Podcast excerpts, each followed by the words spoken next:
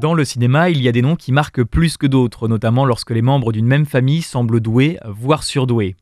Parce que oui, chez les Coppola, on fait des films en famille. Mais si en tant que spectateur on est marqué par la réalisation, c'est également la bande originale qui nous reste en tête. Prenons par exemple un grand classique avec Le Parrain réalisé par le patriarche Francis Ford. Ces accords de violon mythiques restent aussi bien, voire mieux ancrés à l'esprit que l'histoire du film. Eh bien, il se trouve que si le cinéma est une affaire de famille chez les Coppola, l'attachement aux bandes originales de qualité, on le retrouve tout naturellement chez Sophia, sa fille, et il semble même qu'elle en ait fait une marque de fabrique. Pour rentrer dans le vif du sujet, direction le Japon avec Bill Murray et Scarlett Johansson pour Lost in Translation. Sorti en 2003, il s'agit du second long métrage de Sofia Coppola. Elle avait frappé un grand coup en 99 avec Virgin Suicide et une BO entièrement composée par le groupe français R. Alors pour sa seconde réa, rien d'étonnant de les voir revenir, et cette fois avec le morceau Alone in Kyoto.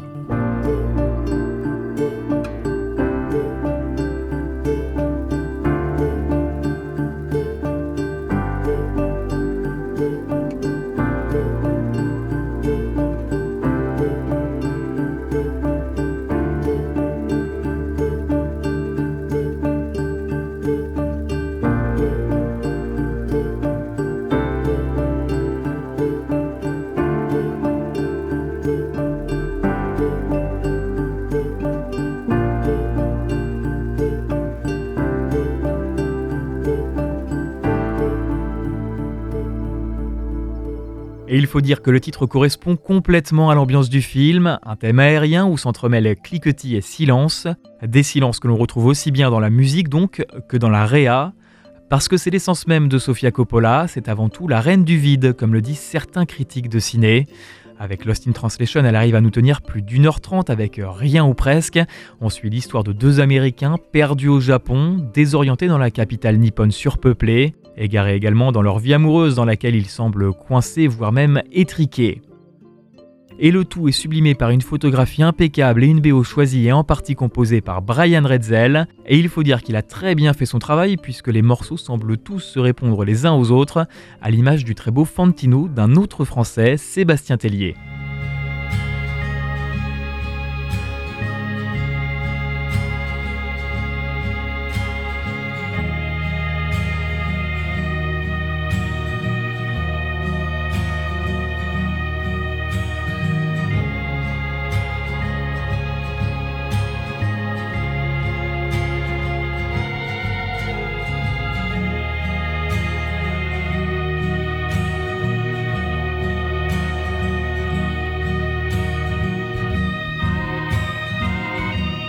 Un titre qui semble propice à la mélancolie, à une évasion spirituelle, un thème également abordé dans le film puisque nos deux Américains sont physiquement coincés à Tokyo pour une durée indéterminée.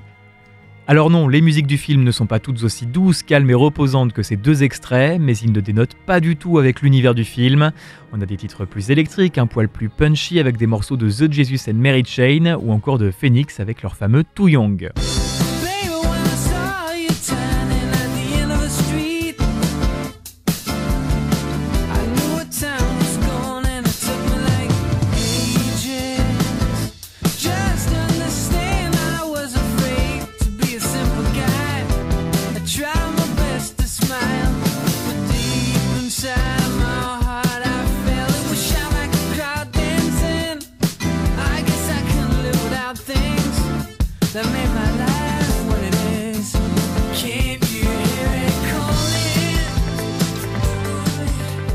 Un morceau choisi peut-être par ironie, puisque Too Young, trop jeune en français, dénote quelque peu avec la crise de la quarantaine que traverse le rôle qu'interprète Bill Murray, mais il permet au spectateur, autant qu'au personnage, de s'évader de la monotonie dans laquelle il se laisse bercer par le film. Alors pour résumer l'ambiance de l'œuvre cinématographique, rien de tel que de s'écouter finalement la musique d'opening, parce que oui, tout semble résumé avec le titre Girls de Death in Vegas.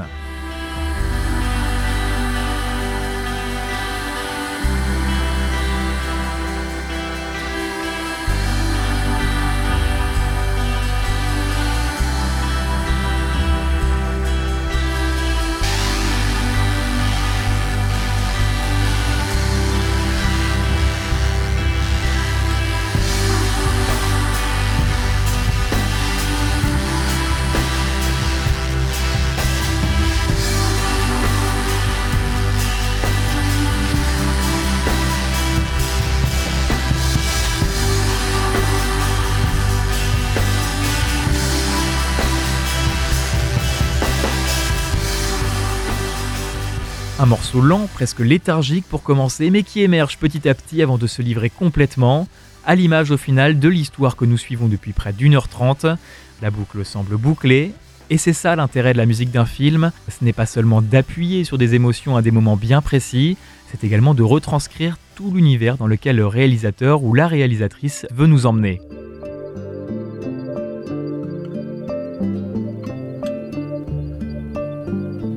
Avec tous ces titres, la BO de Lost in Translation ne reste pas moins très éthérée, propice au voyage et à la rêverie. On peut même se croire vulnérable parfois, voire ressentir un sentiment de fragilité extrême. L'alchimie semble donc parfaite, et c'est là que se situe toute la magie du cinéma de Sofia Coppola.